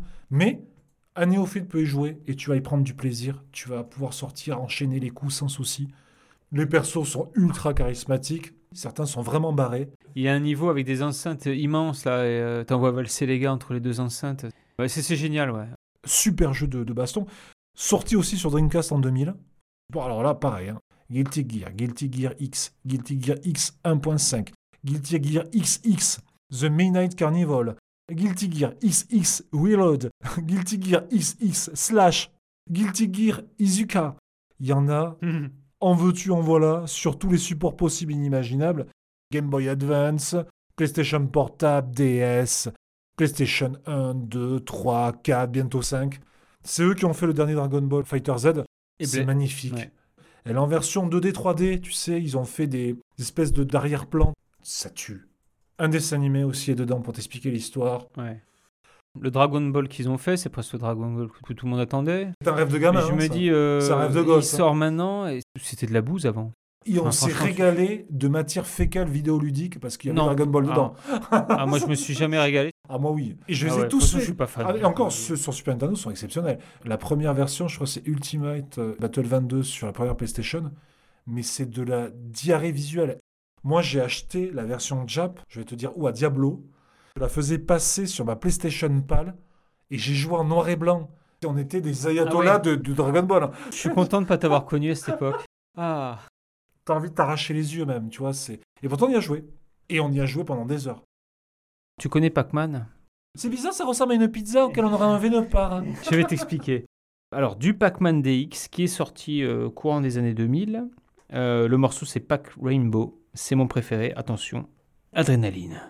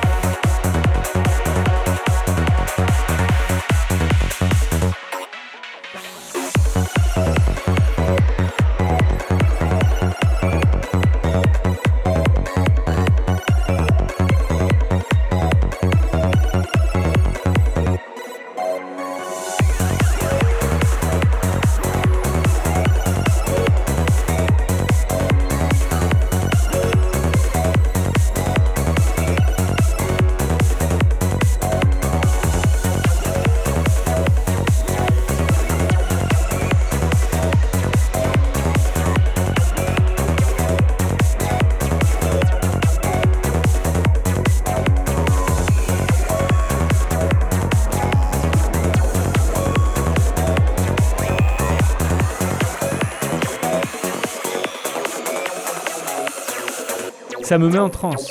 Ça me rappelle les boîtes de nuit Ouais, ouais, je suis jamais allé. mais complètement. C'est un Pac-Man sous acide, un peu ce Pac-Man DX, de Namco Bandai, qui avait aussi euh, réédité Galaga, mais en DX. Visuellement, t'es entre l'agression et le. Ça te flatte la rétine, quoi. T'as envie d'y aller, c'est plein d'effets psychés, et il y a cette musique. C'est quoi? C'est un Pac-Man pur jus, sauf qu'il y a beaucoup, beaucoup de modes pour se friter et faire des records, quoi. Ça, c'est cool. ouais. Ils ont rajouté des petites variantes. C'est-à-dire que quand le fantôme va te bouffer, t'as un freeze. Et t'as le temps de te retourner, de partir. Sauf que si tu fuis, tu perds des points. Bref, ça plus la musique, c'est un, grand, grand, grand Pac-Man. Il est sorti sur tout. C'est génial parce que c'est complètement un remake du premier Pac-Man, qui était euh, l'origine. C'est assez, assez innovant. ouais, ouais, ouais. Et celui-là, donc, c'est outrancier dans les décors, c'est c'est du néon flashy partout. Et voilà, absolument génial. Donc, je sais pas si tu l'as fait, mais euh, c'était un peu électro, un peu techno. T'as pas trouvé? Ouais, un Tu petit peu, Ouais, petit petit peu, peu, ouais, ouais. Et ça fait penser aussi à une saga de jeux. Au début, plus connu pour sa BO que pour son. Les plus grands artistes sont passés par ce Mais jeu. quel, de quel jeu veux-tu parler? De Wipeout. Là, on va s'écouter un morceau, la version PSP. Pulse. Ah, Pulse. Il était fabuleux. hein. Je vais raconter magie après. Exceptionnel. Comme on dit, quand la vague elle revient, elle te retape un deuxième coup. Le coup, le babam Ah, bam. Le morceau s'appelle Onyx et il est signé Cold Storage. Il y a beaucoup de choses à dire là-dessus. On va essayer d'être bref, mais d'abord on va s'écouter le morceau. C'est parti.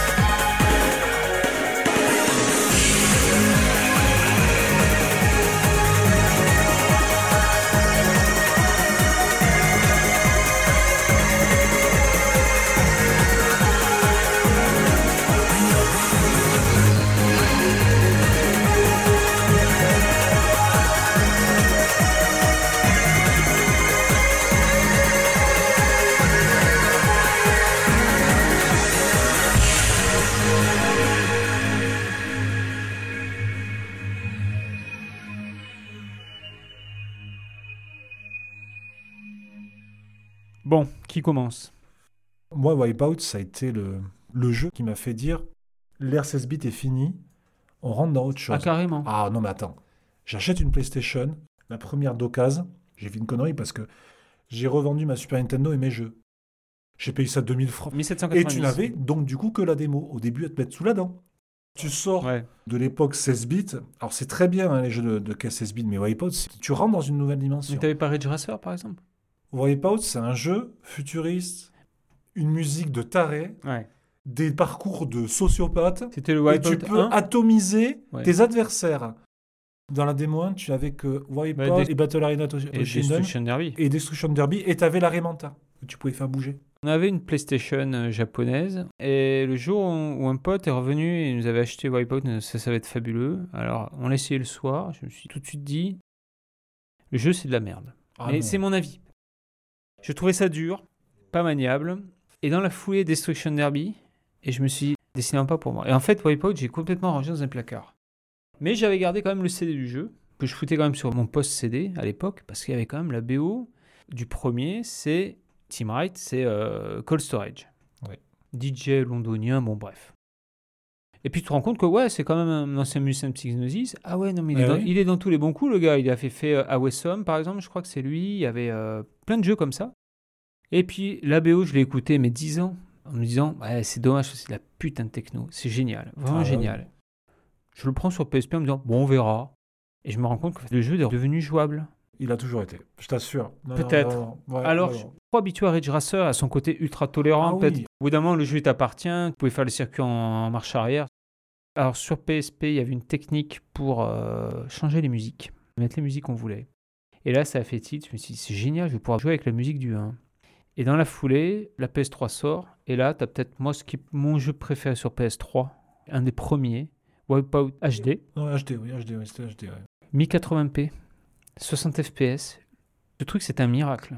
C'était d'une beauté à tomber par Ah terre. oui, Et est jusqu'à la beau. fin de la PS3, C'est toujours très beau. mais je me disais, mais ils ont sorti un best-of en le réadaptant sur PS4. Au final, c'est le même jeu. Qui est sur Vita aussi. Un peu plus tolérant. Vraiment, tu, tu voles. Tu voles. C'est pareil qu'avant. Ce trouvais hein. génial sur Crois-moi. PS3, c'est de pouvoir remettre encore une fois ces musiques parce que Ah oui. Wipeout, 60% du jeu, c'est la musique. Pour pas dire plus. Ce que je trouve un peu triste, par contre, c'est cette histoire avec Cold Storage. Pour moi, c'est la musique emblématique du jeu. C'est vraiment une musique composée pour le jeu. Oui, oui, Dans oui, le 2, on commence à voir Chemical Brothers, c'était génial. Hein, Prodigy. euh, euh, Prodigy. Firestarter. Tu découvres toute l'invasion de la techno euh, Tout britannique. Tout, c'est à l'époque Fat of the Land. Il y a eu Ah. les Oh Daft Punk là qui là déboulent. Il y a un morceau de Daft Punk dans le Pixel, je crois. c'est Music, ceux qui faisaient comme ça. Mais plein de grands groupes. Enfin, des trucs que je connaissais pas. Puis petit à petit, fait, tu fous un pied dans la techno. Tu dis, ah, la techno, en fait, c'est ça peut être bien. Ah, mais forcément. Ça Enfin, peut être c'est super fait. c'est vrai, c'est toujours les hein. sonorités. Par contre, que Michael sorte euh, un morceau qui s'appelle, euh, je crois que c'est Surrender, dans la BO du 3. Ah non, mais là, c'est Eh oui. fabuleux. Et c'est un peu triste pour Cold Storage, c'est qu'il n'a pas été appelé pour euh, faire des musiques sur Wipeout HD. Non, Sur c'est PS3. Très, très bizarre, ouais. Ce qu'il a fait de son côté, lui, il a fait sa BO Ouais, que j'ai C'est vrai, acheté, que j'ai mis à la console. Je n'ai jamais pu écouter la musique du Wipeout normal, HD. Sur son site, alors là, il y a de tout. On achète morceau par morceau. morceau Moi, ce morceau cool. Onyx est fabuleux. Ce qu'il a fait après, notamment, moi, je vous conseille euh, un album qui s'appelle Wipeout HD. C'est donc les morceaux qu'il aurait voulu mettre. Je crois que ça coûte 6 euros. 6 euros les 6 morceaux. C'est génial. Un euro le morceau. C'est la super techno, c'est la techno aérienne. Ouais, je suis bon en maths. euh, ouais. Où est-ce qu'on en est pour Wipeout maintenant? Ben, Le dernier, c'est le Omega. C'est un, un remake. C'est un portage. Sur PS4, on peut mettre la musique qu'on veut, mais c'est pas pareil. Par exemple, sur PS3, vous mettez une musique. Quand votre vaisseau décollait, ça enlevait les basses. Quand le vaisseau est retapé la piste pour atterrir, les basses revenaient. Ça donne un effet absolument génial. Ah oui, forcément. On pouvait mettre n'importe quelle musique. En fait, le jeu Ah adaptait la le musique, bien sûr. truc génial. Où on pouvait même jusqu'à aller trafiquer les effets sonores. Ils avaient rajouté le mode zone aussi. On faisait des tours, des tours. Circuit monochrome. Voilà. Ben moi, je l'aime. J'ai- J'aime cette saga, mais alors sur le tard. hein. Ah, moi, J'ai mis j'ai 10-15 ans à l'aimer. Ça a été une claque absolue. Et, c'est fou parce que tu te disais, tous les jeux qui vont sortir, ça va être tout le temps comme ça. Et en fait, non, Et- pas du tout même. Et, et tu te rappelles, euh, juste même aussi comme un Wipeout pour Sony, tu te retrouvais avec une console qui n'était pas qu'une console. C'était cross-média. C'est ça, ça Et, déjà. euh, et génial, Wipeout. Et toujours le design des vaisseaux. Merci à nos amis de Psygnosis. Et attention, juste pour finir, le seul jeu qui vraiment pompe sur euh, Wipeout et qui s'en sort très très bien est sorti sur Wii U. Fast Racing Neo, Fast Racing Neo, ouais. pas mal du tout. En parlant de grands jeux ou pas, l'avant-dernier de la sélection. Parce que t'as craqué, t'as quand même acheté l'édition Ah, collector. alors je vais te dire pourquoi j'ai acheté non, une ça version m'intéresse physique. pas. On va tout de suite écouter le morceau. Je te Oui. ça à chaque fois. Non, j'ai acheté la version physique de ce jeu parce que je me suis dit c'est tellement rare un shoot qui sort à notre époque et c'est tellement rare en physique. C'est tellement beau ce que tu dis. Même si c'est pas ta saga préférée, tu as joué en étant gamin, de toute façon tu l'as eu et ça fait partie qu'on le veuille ou non hein, des shoots horizontaux euh, mythiques et c'est comme ça même qu'on l'aime ou qu'on l'aime pas. Je vais parler bien sûr de R-Type Final 2, quand même un jeu qui a été kickstarté. Alors moi ce qui- ça me fait rire parce Ah bon que Oui, Parce oui. que je voyais que l'éditeur c'était Nipponichi. Tout à fait. C'était développé par euh, Grandzilla. Une campagne de financement participatif a été annoncée pour le mois de mai et après avoir levé 98 863 825 yens, Qui nous font? 900 000 dollars. Ah, quand même. Eh oui. Il Bon. faut savoir que R-Type Final 2, il a été conçu par Kazuma Joe, qui a fait R-Type Delta sur PS1, Qui est très bien.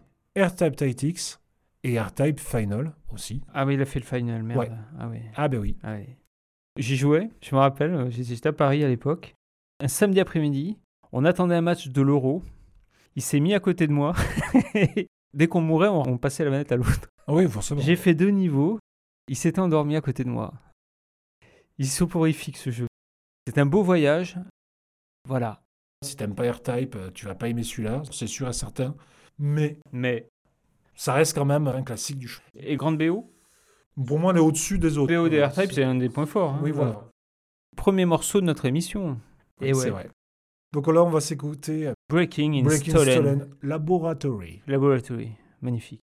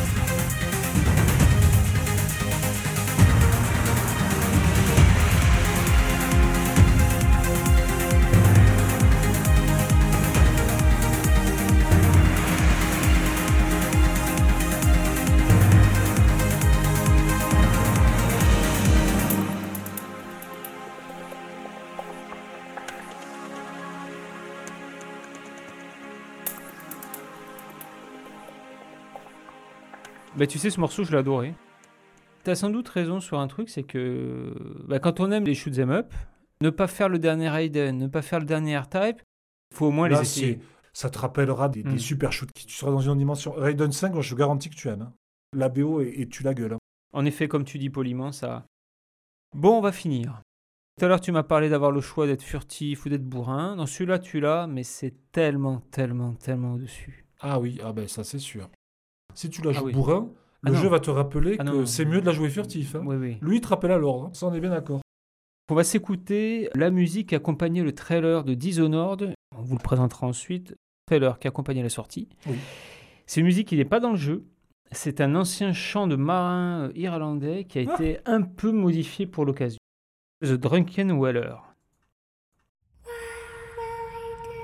Ça, vous avez vu le trailer avec ça? C'est ouf. Ah ouais,